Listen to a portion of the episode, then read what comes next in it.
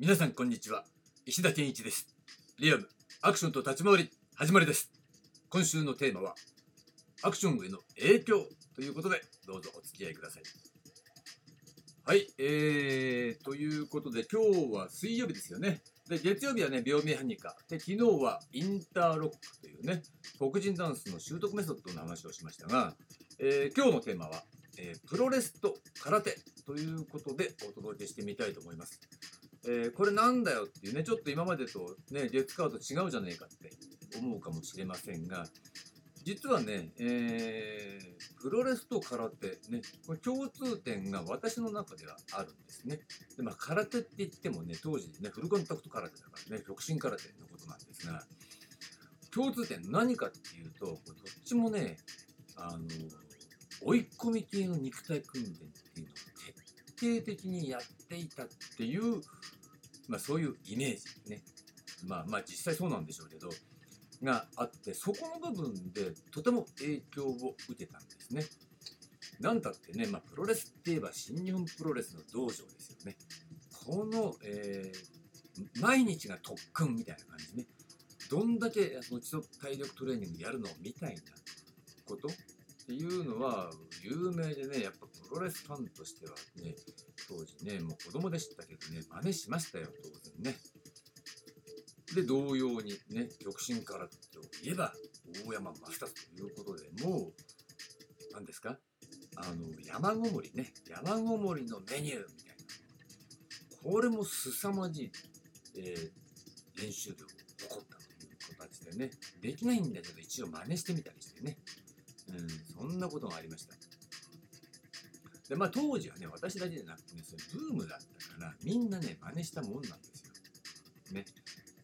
で、えー、そういった意味で、この基礎体力トレーニングを、まあ、鍛える。まあ今だったらね、いわゆる、なんていうんですか、えー、自宅でできる、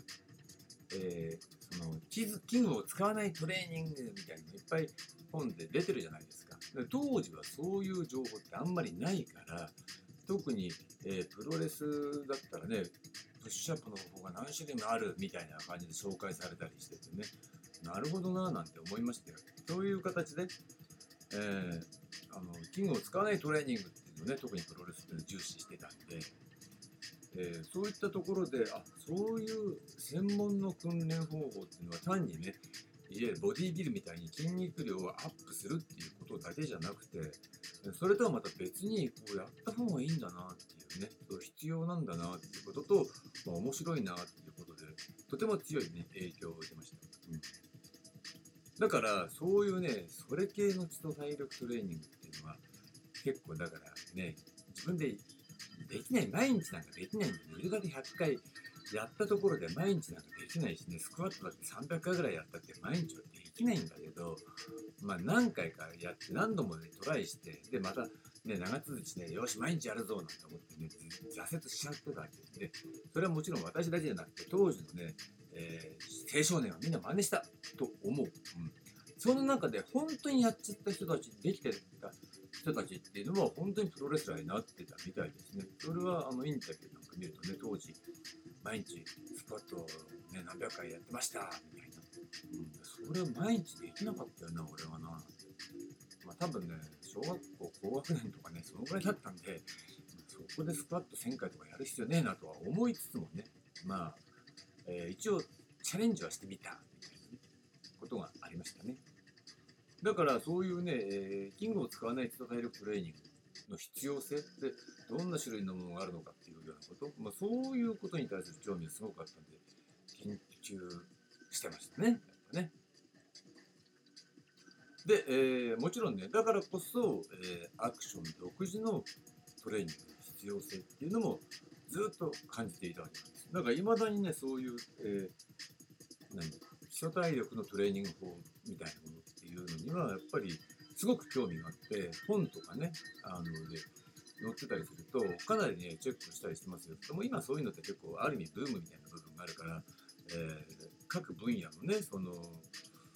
なんだろうないろいろなジャンルありますよねそういうジャンルの中でもやっぱり頭一つ出てる人たちっていうのはそういう独自の研究に基づいた、ね、練習法っていうのを考案してやったりしてますよね。だからアクションだってそういうのは必要なんですよ。だからそこの一番の根っこのきっかけになったっていうのはやっぱここプロレスと空手っていうね当時ブームだったねものに影響を強く出て。私としてはあのかなりねそのターザンとかそれこそね出る前からの話ですからかなり、えー、そういう意味ではね今思えば最先端だったのかもしれませんよね。で、えー、実際ね、私なんかも中学校入ったら陸上部だったんで、とね、陸上部っていうのは、当時はね、新設校だったんで、施設とか全然なかったんだけど、ちょうどうちらが1年生入った時に、えー、日体大出たてのバリバリ陸上部出身の先生っていうのが赴任していきまして、もうやる気満々で陸上部を強くするみたいな感じでね。なんでも日体大式のね、練習法でしごかれたんですね。だからそういう意味では、えー、実はそういう基礎体力トレーニングのあのトレーニング法って山ほどね、あのやらされてもうヘロヘロになりながらやるっていうのは、ちゃんと経験してるんですね。だから、まあそういったものを経験してるから、逆にそれは必要だろうなっていうことに対して、あと興味ってことも含めて、すごく持っていたし、だからまあ、ね、将来っていうかね、その、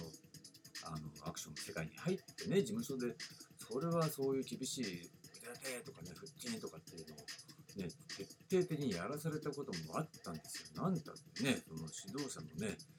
えー、師匠にしたってね、日体大の空手部の部長ですからね、それやるわ、みたいなね、っていうことだったんですが、だけどま、きつかったけどさ、きついなりになんかそういう、なんかプロっぽくてみたいな、なんか新日本プロレスのレスラーみたいな感じで、あの結構楽しみながらやってたみたいなね、ところっていうのはありましたね。で、大抵ね、えー、それがきつくてやめちゃう人ってのもいるんだ。まあそういう人は向かないからね、いいのね、プロにね。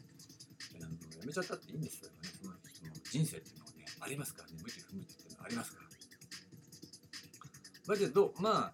そういった意味でね、あの厳しい体力トレーニングは重要であるんだけれどもやっぱり時代とともに変わるから現代においてはそこを入り口とする必要はないんじゃないかなと思うんですね。当時はブームだったからやりたいって人が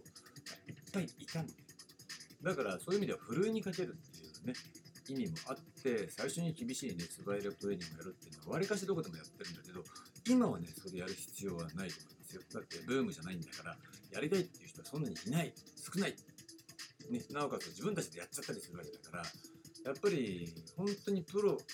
ならではのあの本当の意味で必要なことを上達する方法とかっていうのを徹底的に考え抜いて提供する必要があるんじゃないかなというふうに思うんですね。だから私としてはそういった、えー、訓練、厳しい訓練を自分でも経験していて、えー、興味を持って研究してきたっていうことがあるから、えー、今どうあるべきかっていうことに反映できると、そういう意味でね、え広い意味では、ね、影響を受けたと言えるのがこのプロレスと空手ということの意味になるわけですね。はい。ということで、えー、明日なんですが、明日、そして明後日はちょっとね、えー、多分長くなっちゃうんじゃないかなと思うんで、えー、2つに分けて、ブルース・リーについての話をしてみたいと思います。はい、ありがとうございました。